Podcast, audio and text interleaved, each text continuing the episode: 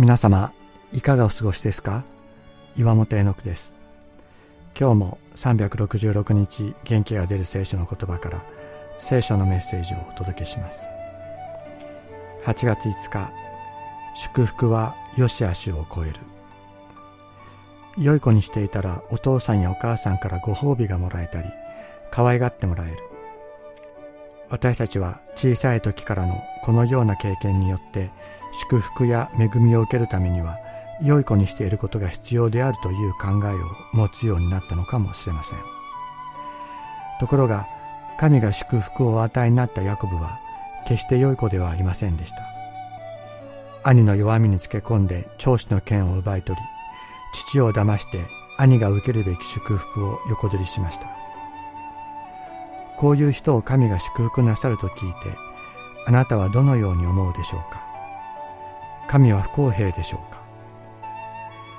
しかしこのような人を祝福してくださる神がいるから私も祝福されたのだと思います。良い子だけを祝福される神だったら私は救われませんでした。ヤコブを祝福してくださった神がいるからすべての人に希望があるのではないでしょうか？あなたにも希望がある。心にかかるあの人にもこの人にも希望がある。すべての人が神から自分がひいきにしてもらっていると思うようになればそれは素晴らしいことです。神はそれを願っておられるのではないでしょうか。悪かったヤコブに神がお約束になった言葉に耳を傾けてみましょう。そして見よ主がその上に立ってこう言われた。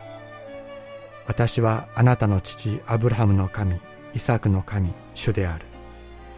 私はあなたが横たわっているこの地をあなたとあなたの子孫に与える。あなたの子孫は地の塵のように多くなりあなたは西へ東へ北へ南へと広がり地のすべての部族はあなたによってまたあなたの子孫によって祝福される。創世紀28章13から14節。